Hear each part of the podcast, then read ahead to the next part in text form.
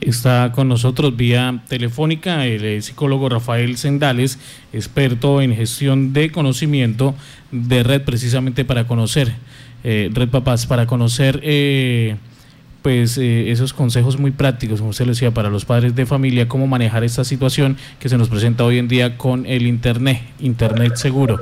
Tenga usted muy buenos días, doctor Rafael Sendales. Muy buenos días. Gracias, doctor Rafael Sendales, por estar en Contacto Noticias de la Casa Radial Violeta Estéreo a esta hora. El comportamiento de nuestros hijos e hijas en redes sociales, en el manejo de la Internet, ¿cómo es? ¿Qué han podido ustedes a través de Red Papás identificar con los colombianos? Bueno, en primer lugar quiero señalar que efectivamente, como ustedes lo están mencionando, pues la mayoría de niños y niñas ya están haciendo uso de entornos digitales. Se calcula que uno de cada tres usuarios de Internet son menores de edad y que aproximadamente 175 mil niños y niñas se están conectando a Internet por primera vez cada día. Eso, significa pues que tenemos a un montón de niños y niñas que están expuestos a entornos digitales con muchísimos eh, elementos disponibles. Una de las recomendaciones que hacemos desde Red Papás para este tipo de situaciones es que empecemos a reconocer cuáles son esos riesgos a los cuales se enfrentan. En general, nosotros eh, hemos señalado que existen tres tipos de riesgos. Uno relacionado con el tipo de contenidos al cual se exponen, porque en entornos digitales se pueden encontrar desde contenidos sexuales, de abuso y de explotación sexual, hasta contenidos violentos y otro tipo de contenidos que pueden ser inadecuados porque causan daños físicos y demás. Un segundo tipo de riesgos que son los contactos y es que pues además de los retos virales nos encontramos con personas inescrupulosas que quieren sacar provecho de las niñas, los niños y los adolescentes, aprovechándose de su condición de vulnerabilidad, sacar información personal, sacar incluso fotos, videos que posteriormente se van a convertir en material de explotación y abuso sexual en niños y niñas. Y finalmente, conductas, que es el tema que ustedes acaban de mencionar con respecto de los retos. Y es que eh, pues los entornos digitales pueden llevar por un lado, a que se, se lleven a cabo este tipo de retos que pueden tener riesgos y consecuencias para eh, en términos físicos, pero también hay otro tipo de conductas asociadas, como por ejemplo el compartir información privada o el empezar a compartir fotos y videos que pueden ser eventualmente utilizados también como material de explotación sexual, que es sin duda alguna uno de los mayores riesgos a los cuales están enfrentando las niñas, los niños y los adolescentes. Entonces, uno de los primeros elementos que queremos señalar desde Reto Paz es justamente ese. Hagámonos conscientes de los de los peligros, hagámonos conscientes de los riesgos, porque en muchas ocasiones no los conocemos, no sabemos hasta dónde llegan, y si no los conocemos nosotros como papás, pues es muy difícil que, les podamos contar a los chicos cómo es. Como lo decías hace un momento, los papás seguramente ya no tenemos las mismas habilidades y herramientas tecnológicas, pero seguramente sí podemos ayudarles a reconocer cuándo hay riesgos, a pesar de que sean herramientas que nosotros no conocemos. Quería preguntar eso porque la verdad, en el caso mío, soy neófita en demasiadas cosas en, la parte virtual, en estos contenidos eh, digitales, estos entornos digitales. ¿Cómo hacer para que un padre y una madre que desconocen, no tienen esas habilidades, puedan llegar y dialogar sin, sin que se vean exagerados y de paso sí que generen eh, eh, esa curiosidad mayor al niño y a la niña y que por el contrario vaya haciendo el acompañamiento y obtener buenos resultados? Listo. Un primer elemento que se debe señalar es la búsqueda de un diálogo franco y honesto. Es decir, eh, esto no se trata como de generar interrogatorios al adolescente sobre qué está haciendo, por qué lo está haciendo. Eso generalmente genera barreras en la comunicación. En este caso, lo que se busca es un involucramiento parental que oriente a que se genere una relación de confianza, de tal manera que el niño, la niña o el adolescente puedan contarle a sus papás o a otros cuidadores cuando se sienten inseguros, cuando se están sintiendo tristes o incómodos ante solicitudes en Internet. Eh, a pesar de que, de nuevo, los papás no conocen todas las herramientas y no tendrían tampoco por qué conocerlas, sí es posible que puedan establecer un diálogo franco y sincero con sus hijos, de tal manera que puedan saber como más o menos cuáles son sus intereses, cuáles son sus gustos, y que además puedan reconocer peligros que no solamente se presentan en los, en los entornos digitales, sino que se presentan en entornos muy diferentes también el reconocer que un elemento primario es que deben garantizar que exista el bienestar para ellos mismos y también para otras personas. Eso les puede ayudar, por ejemplo, a que vean con sentido crítico herramientas novedosas que quizás nosotros no vayamos a conocer, pero que se creen competencias que les ayuden a ellos mismos a determinar cuándo hay eventos que pueden poner en riesgo su integridad o la integridad de otras personas. ¿Cuál es el tiempo, o por decirlo, recomendado que se puede permitir a los menores hacer uso de las redes? Listo. En general, las redes sociales más famosas tienen un límite de 14 años, que es la mínima que puede tener una persona para ingresar a, para crear sus perfiles y para, para entrar a ser parte de las redes sociales. La recomendación que hacemos desde Red Paz es que seamos consistentes con esa norma que existe y que no hayan personas menores de 14 años que estén ingresando a redes. Muchas veces se hace porque es lindo, es decir, ustedes pueden encontrar familias que le crean el perfil al bebé desde que nació porque es lindo subirle fotos, pero eso es tremendamente complicado y riesgoso porque ya de entrada está poniendo en riesgo la misma eh, información privada del niño o de la niña. Entonces es, es recomendable que no lo hagan antes de los 14 años y que antes de esa edad el manejo que tengan internet lo hagan con su perfil parental. Usted me va a perdonar porque uno observa eh, en, en los hogares propios y en los ajenos, doctor Rafael, que niños de 6, 8, 9 años ya cuentan con mejor, mejor teléfono que el de uno. Exacto, lo mejor, la recomendación que hacemos desde Retopaz es que ese contacto con las pantallas eh, se haga de forma mucho más lenta y que se pueda retrasar un poco, sobre todo el, ingreso a redes sociales. Eh, hay otras herramientas que seguramente se utilizan, como por ejemplo, no sé, estoy pensando en YouTube Kids, que tiene algunos elementos que son eh, interesantes en términos de aprendizaje, de, desarrollar algunas habilidades cognitivas, y eso está muy bien. Pero todo eso se debe hacer con supervisión parental y lo mejor en esos casos es que se abstengan de tener eh, esos aparatos electrónicos antes de los 14 años. Eh, eh, las tablets, por ejemplo, también es ideal que eso no lo tengan antes de los 14 y que esos dispositivos estén disponibles, digamos, por ejemplo, el computador, que sea ubicado en un lugar público al que todos tengan acceso y que no solamente el adolescente o el niño o la niña lo tengan para sí mismo de forma privada hasta que no cuenten con la edad suficiente.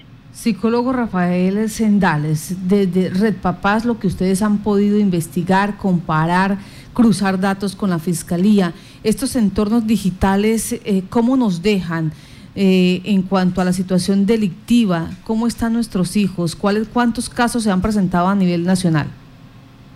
Listo. Eh, bueno, para responder su pregunta, quiero señalar también que eh, hay una, digamos, hay una tendencia eh, de cuando salen redes virales o información que es inadecuada, que es empezar a compartirla por diversos lugares y que eso a veces justamente genera mayor, curiosidad y no genera el efecto que uno quiere y es que los elementos se quiten o se, se traban en Internet. Nosotros tenemos una línea que se llama Te Protejo, a la cual pueden acceder a partir de www.teprotejo.org. Ahora sí, respondiendo directamente a tu pregunta, en esta línea Te Protejo hemos tenido 69.498 reportes procesados y de esos 69.498 reportes tenemos eh, las siguientes cifras que son bastante alarmantes.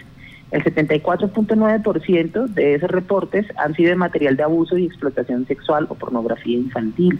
Tenemos también algunas cifras de ciberacoso, contenidos inapropiados en medios de comunicación, intimidación escolar, maltrato, abuso trabajo infantil, venta de alcohol y otras sustancias psicoactivas. Entonces, como verán, la mayoría de esa información que se presenta ante Protejo está haciendo referencia a peligros y riesgos en entornos digitales y sobre todo al riesgo del material de abuso y explotación sexual e infantil.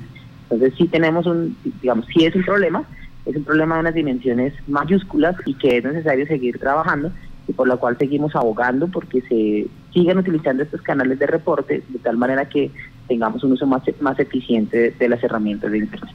Al parecer la tecnología avanza más rápido que las políticas eh, de, para enfrentar la criminalidad en Colombia. Usted nos va a ayudar eh, frente a estos hechos. Eh, estamos, mm, o las autoridades están, em, digamos que al día, tienen esa capacidad de atender estos hechos o quedamos cortos. Eh, en este momento se, se están generando alianzas mucho más grandes para poder tener esa capacidad de respuesta. Y lo que se está intentando realizar desde política pública es que incluso se genere protección por diseño. Es decir, que antes de que se lancen nuevas plataformas, nuevas aplicaciones, se podamos tener eh, de antemano una política de protección de las niñas, niños y adolescentes como algo que oriente a estas plataformas para poder garantizar la seguridad de niñas y niños en entornos digitales. Eh, como te decía, pues eh, en este momento contamos con Te Protejo y, este, y Te Protejo pues es aliado también de ICDF, es aliado de la Policía Nacional, de la Fiscalía General de la Nación y de otras líneas y canales de reporte internacional como INHOP. eh, con los cuales seguimos trabajando y seguimos fortaleciéndonos. Por supuesto que falta mm, seguramente mucho más, pero Colombia ya ha estado avanzando en esos pasos y justamente hoy el Día del Internet Seguro es una ocasión o una oportunidad para sensibilizar sobre ese tema y conectar a muchas más personas que quizás no lo conocían y que nos ayuden a fortalecer más la red para hacer más amigables estos entornos para niños y niñas.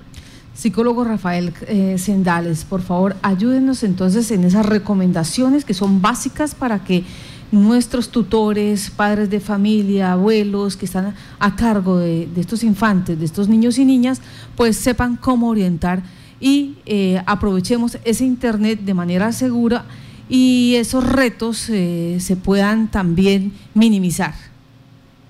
Listo, son cuatro recomendaciones puntuales. La primera es hacernos conscientes de los retos y de sus implicaciones, de reconocer cuáles son esos riesgos. La segunda es ayudar y acompañar a nuestros niños y niñas a que desarrollen un pensamiento crítico frente a esos retos. La tercera está relacionada con un involucramiento parental que se sustente en un diálogo franco, honesto, eh, genuino entre padres e hijos, que demuestre un interés por las actividades y que permita un acompañamiento mucho más efectivo. Y la cuarta es que recuerden que compartir no salva vidas, pero reportar sí. Entonces, invitarlos nuevamente a utilizar los canales como www.teprotejo.org y el app Te Protejo para eh, reportar aquellas situaciones en las cuales se represente riesgo para, para niñas, niños y adolescentes en los entornos digitales. ¿Cómo es? Compartir no salva vidas, pero reportar sí. Reportar sí. Bueno.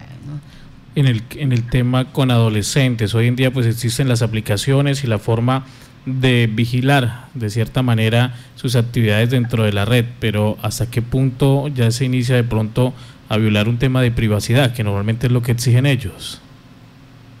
Bueno, pues hay en, en el mercado se pueden encontrar diferentes formas de filtros parentales, algunas de ellas simplemente generan eh, que algunas páginas en internet no se puedan visitar no necesariamente están implicando una violación a la, a la privacidad. Sin embargo, sí hay que pensar desde mucho antes de que los chicos entren a utilizar las redes sociales en que, que, que además de su privacidad, sí deben estar orientados para que puedan llevarla de una manera mucho más sana y que puedan llegar a reconocer los riesgos para ellos mismos. Esto no se trata de ser intrusivos, no se trata como de generar una paternidad basada en la desconfianza y en la vigilancia se trata más bien de poderlos acompañar para que ellos mismos puedan tomar decisiones de forma autónoma, pero responsable y sobre todo informada, reconociendo desde el principio cuáles son esos riesgos a los que se enfrentan a medida que se van involucrando en los entornos digitales.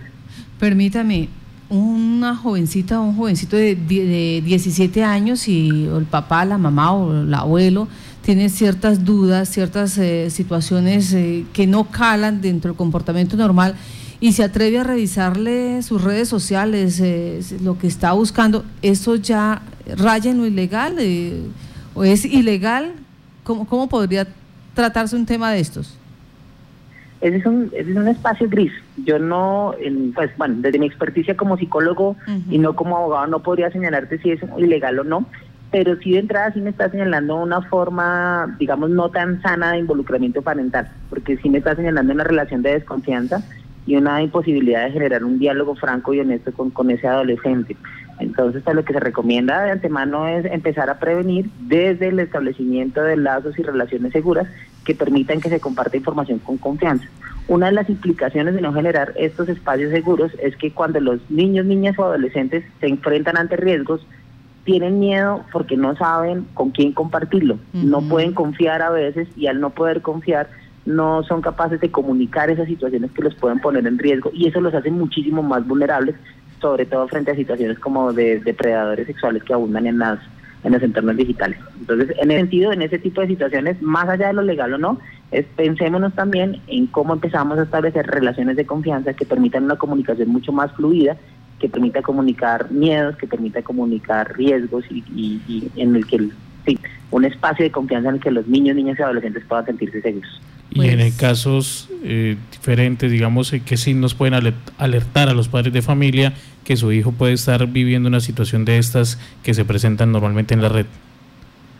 Claro, eh, aquí es muy importante cuando, cuando los padres pueden estar muy atentos a las relaciones con sus hijos, pueden empezar a notar cambios en el comportamiento. Por ejemplo, pueden empezar a verse mucho más aislados, pueden dejar de hacer actividades que habitualmente las habitualmente realizaban o que les gustaban, pueden empezar a encontrar, por ejemplo, situaciones de ansiedad que se van a expresar en cambios en los hábitos de sueño, cambios en los hábitos alimenticios, que se van a expresar también en los cambios relacionados con interacciones sociales presenciales, es decir, con quién hablan, con quién no, cómo se relacionan directamente con los colegios. Eh, todas esas son señales de alarma para diferentes situaciones, esas que acabo de sonar, generalmente están asociadas con ansiedad, con depresión, que pueden estar asociadas, por supuesto, a otros riesgos que están viviendo y que quizás no están comunicando adecuadamente. Entonces, lo importante aquí es ser muy observadores de todos esos pequeños cambios, de poder entrar a generar de nuevo ese espacio de confianza que les permitan saber por qué están ocurriendo, saber que, por ejemplo, no son simples cambios como a veces se cree que son hormonales, son adolescentes, entonces es normal que cambien, pero algunos de esos cambios no lo son. Y creo que la tarea de los papás en este caso es poder estar atento y poder observar cuál es la cotidianidad de su hijo y poder identificar esos cambios. Pues muchas gracias a usted, psicólogo Rafael Sendales, experto en gestión de conocimiento de Red Papás, que hoy nos está hablando sobre eh, lo importante que es eh, tener o realizar tareas en Internet de manera segura, tener en cuenta los retos en Internet y los, eh, las recomendaciones que nos acaba de dar. Que tenga buen día. Muchísimas gracias a ustedes. Feliz día.